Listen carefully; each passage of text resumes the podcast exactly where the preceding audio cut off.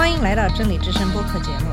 这个节目是由 Truth to Wellness Ministry 制作。在这个节目里，我们要从一个不一样的角度向你介绍圣经和基督，带你走进一个属灵的世界。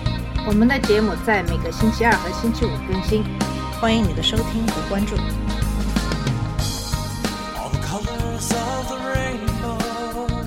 你好，我是马军。今天节目跟大家一起学习《使徒行传》二十三章十一到三十五节的经文。我们知道保罗在圣殿里被暴徒袭击，然后被罗马人救出并逮捕。当罗马指挥官利西亚斯发现保罗是罗马公民的时候，将他拘留起来，因为他仍然不知道暴徒为什么攻击保罗。他有责任防止暴乱再次发生，并保护保罗。他认为问题是由某些宗教问题引起的，因此他将保罗带到犹太公会，希望得到一些答案。最后的结果是，犹太公会演变成了为保罗辩护的法利赛人和不相信保罗的撒都该人之间的激烈争论。当事态开始变得激烈的时候，指挥官用武力把保罗从他们中间带走，并把他带回罗马军营进行保护性监禁。那么从第十一节起，就是这个故事的继续。啊、十一节的经文是这么说的：当夜，主站在保罗旁边，说：“放心吧，你怎样在耶路撒冷为我做见证，也必怎样在罗马为我做见证。”那么，在十九章二十一节中，我们发现保罗在灵里打算去耶路撒冷，然后再去罗马。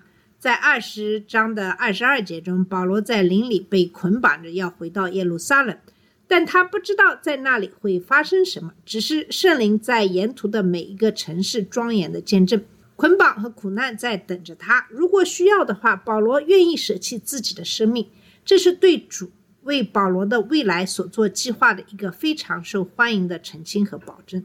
那么，保罗去罗马做见证的愿望将会实现。虽然没有透露保罗要经历什么才能到达那里，但他可以放心，他一定会去罗马。保罗不需要害怕。接下来的十二到十五节是讲的犹太人策划阴谋。经文是这么说的：到了天亮，犹太人同谋起誓，说若不先杀保罗，就不吃不喝。这样同行起誓的有四十多人，他们来见祭司长和长老，说我们已经起了一个大事。若不先杀保罗，就不吃什么。现在你们和工会要知会千夫长，叫他带下保罗到你们这里来，假作要详细查考他的事。我们已经预备好了，不等他来到跟前就杀他。这些人对保罗的敌意，可以从他们为实施谋杀保罗的阴谋所发出的轻率誓言中看出来。不吃不喝意味着他们必须尽快完成这件事。否则，随着时间的推移，他们会变得越来越虚弱，越来越绝望。如果他们无法遵守誓言，就会违反传道书五章四到六节的规定。也就是说，你向神起誓不可延迟，因为神不喜悦于完人。所起的誓一定要还，不发愿总比发愿不还钱好。不要让你的言语使你犯罪，不要当着使者的面说那是个错误。主为什么要因你的声音而发怒呢？毁坏你的手艺呢？所以，为此，他们制定了一个计划，在保罗去参加工会会议的路上伏击他。他们计划的严重性体现在他们知道保罗会受到罗马士兵的保护，他们很清楚攻击保罗会导致罗马士兵的反击。正因为如此，他们才需要这么一大群人来执行这个计划。在试图杀死保罗的过程中，这四十人中很有可能会有人死亡。那么罪是盲目的，当它与极端的仇恨混合在一起的时候，就会导致完全不合理的结果。保罗在圣殿时并没有犯下任何被指控的罪行，保罗本人并没有做过任何对他们不利的事情，但是这些人却因为想象中对神和犹太教的冒犯而甘愿赴死。面对如此坚定的敌人，保罗还有什么希望呢？如果靠他自己，希望是不大的。但是神与他同在。已经应许他去罗马，这些人不可能遵守他们的誓言。十六到十七节讲的是阴谋被发现，经文是这么说的：保罗的外甥听见他们设下埋伏，就来到营楼里告诉保罗。保罗请一个百夫长来说：“你领这少年人去见千夫长，他有事告诉他。”那么保罗的侄子听说了伏击计划，跑来告诉保罗，然后保罗指示他告诉指挥官。我们不知道他是如何发现这个阴谋的，我们也不知道他的动机是什么，是因为他是一个信徒，还是他只是想保护他的叔叔？我们只知道这是神的旨意在起作用。其实，在我们的日常生活中，很多人很容易掉进这样的一个陷阱，就是认为只有在发生超自然的事件的时候，神才会参与其中。更糟糕的是，我们认为如果神以超自然的方式指引我们，我们就会更加顺从神。事实上，神干预人类事物的通常方法是通过他的旨意。神是如此的强大，他可以控制生活琐事中的最微小的细节，以实现他的旨意。神曾超自然地拜访过保罗，并向他保证他会去罗马，但在这件事上并没有超自然的迹象或天使。神只是安排保罗的侄子听说了这个阴谋，以便最终将信息转达给有关当局。保罗不知道为了去罗马，他需要忍受什么，他必须满足于神的旨意。我们也是一样，要相信神在他的话语中的应许。接下来的十八到二十二节是对这个阴谋的揭露。经文是这么说的：于是把他领去见千夫长，说被囚的保罗请我到他那里，求我领着少年人来见你，他有事告诉你。千夫长就拉着他的手走到一旁，私下问他说：“你有什么事告诉我呢？”他说：“犹太人已经约定，要求你明天带下保罗到公会里去，假作要详细查问他的事。你切不要随从他们，因为他们有四十多人埋伏，已经起誓说，若不先杀保罗，就不吃不喝。现在预备好了，只等你应允。”于是千夫长打发少年人走，嘱咐他说：“不要告诉人，你将这事报给我了。”从百夫长和司令官的反应中，我们可以看出罗马人对保罗的尊重。百夫长毫不犹豫地听从了保罗的请求，指挥官也很快听从了保罗的请求，并非常温和地对待这个年轻的小伙子。他拉着这个男孩的手，表明他很很年轻。然后他私下与他交谈，以确保所说的一切都不会泄露出去，同时也让男孩更有信心讲述自己的故事，同时也让男孩更有信心告诉他。即将发生的事，保罗的侄子揭露了整个阴谋，包括他们宣誓的细节。在听到这个消息后，他将男孩送走，并嘱咐他一定要保密，因为他已经向罗马人揭露了这个阴谋。千夫长这个时候想出了一个适当的对策。那么二十三到二十四节，也就是讲的对策，经文是这么说的：千夫长便叫了两个百夫长来说，预备步兵二百，马兵七十，长枪手两百。今夜亥初往凯撒利亚去，也要预备牲口，叫保罗骑上，护送到巡抚菲利斯那里去。那么，千夫长这样做的目的是将保罗从耶路撒冷的危险当中转移到罗马人控制的凯撒利亚城，那里是总督菲利斯居住的地方。指挥官迅速安排了一支由两百名罗马长矛手和七百名骑兵组成的军事护卫队来保护保罗。对于护送来说，这似乎是一支庞大的队伍，但他们认真对待了这一个威胁。一支由四十人组成的队伍如此轻率的宣誓可能会带来危险，他必须假定这些人可能会伺机发动袭击。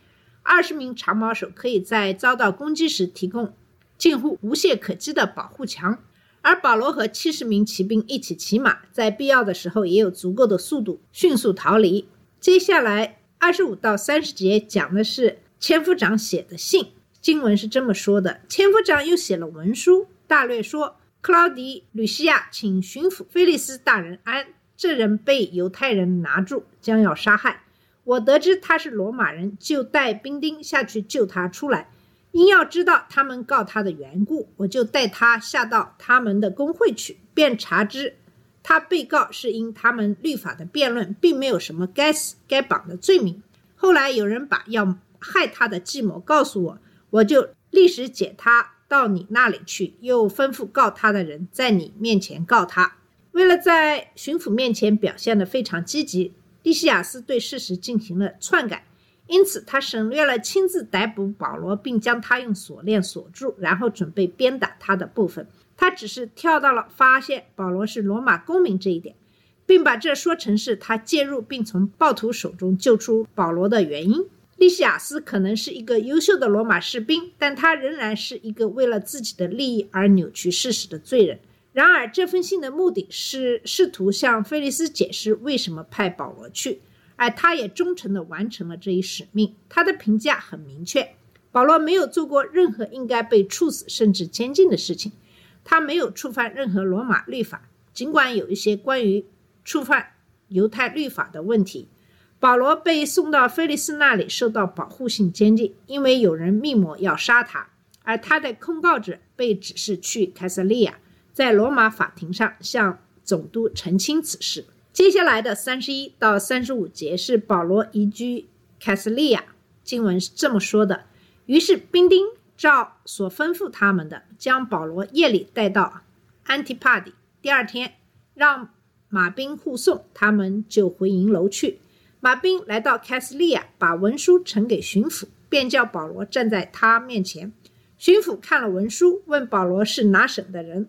既晓得他是基利家人，就说：“等告你的人来到，我要细听你的事。”便吩咐人把他看守在西律的衙门里。那么，前往凯瑟利亚的路途遥远，因此要分两段走。当晚，他们强行军行至安提帕底，这里距耶路撒冷西北约三十到四十英里，离凯撒利亚还有一半多一点的路程。这是西律大帝在耶路撒冷和凯撒利亚之间建造的一个军事前哨站，是为了纪念他的父亲安提帕特，因此得名。第二天，长矛兵返回耶路撒冷，而轻骑兵则继续前往凯撒利亚。当他们到达时，巡抚菲利斯读了利西亚斯的信，然后问保罗是从哪里来的。菲利斯本可以把保罗送到他的家乡受审，但由于当时犹太和西里西亚都归叙利亚公使管辖，菲利斯确实有权在那里审判保罗。出于各种未说明的原因，他决定把保罗留在那里听审。其中一个原因可能是为了避免与犹太人作对。如果他把保罗送到那里，犹太人就不得不前往大树。另一个可能的原因是他不想让乌米丢夸德拉图公使为这样一个微不足道的法庭案件费心。随后，总督下令将保罗关押在西律王的禁卫军府，这是由西律大帝建造的，现在有多种用途，包括总督府。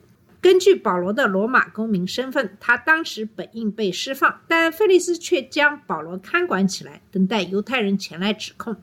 这将开启一系列的罗马审判，让他有机会向罗马最有权势的人宣讲福音。那么，如果保罗独自一人，他有很多理由感到焦虑。犹太领袖们对他充满敌意，有一个由四十人组成的团伙发誓要谋杀他。罗马人把他从危险中救了出来，但他们仍然把他看管起来，要对他进行审判。尽管作为罗马公民，他没有这样做的理由，但保罗并不孤单，主与他同在。保罗得以安宁，因为他信守了主的应许。我们也是如此。当我们感到孤独的时候，觉得自己的祷告无法越过天花板。但是无论感觉如何，我们都应该知道神的应许是真实的。耶稣曾应许他的门徒，他会永远与我们同在，直到世界的末了。他永远不会离弃或丢弃我们。他差遣圣灵住在我们里面，封印我们，教导我们。他已向我们保证，我们已从最终得救，并在他里面得永生的恩赐。因此，我们不必惧怕魔鬼，也不必惧怕那些能杀死我们身体的人。我们可以确信，当我们按照神的旨意祷告时，他会垂听并应允。虽然有太多人把它当作陈词滥调，但我们知道神叫万事互相效力，叫爱神的人得益处，就是按他旨意被招的人得益处。这是一个宝贵的应许。任何让我焦虑的事情都可以丢给他，只要凡事向他祷告、祈求、感谢他。然后把我们的请求告诉他，结果就是神所赐的平安。这平安超乎一切所能明白的，并且在基督耶稣里保守我们的心怀意念。我们可以依靠神的应许。当我们相信这些应许并付诸行动的时候，我们就会找到平安。好了，我们今天的节目就到这里，在下期节目里会继续跟大家一起分享接下来的经文。谢谢你的收听，我们下次节目再见。这里是真理之声播客节目。真理之声是 Truth to Wellness Ministry 旗下的一个节目，由 Truth to Wellness Ministry 制作和播出。如果你有什么想跟我们分享，请给我们发电子邮件，我们的邮箱地址是 truth to wellness at gmail dot com。你也可以直接去我们的网站 www dot truth to wellness dot com 浏览更多的信息。下次节目再见。colors of the rainbow.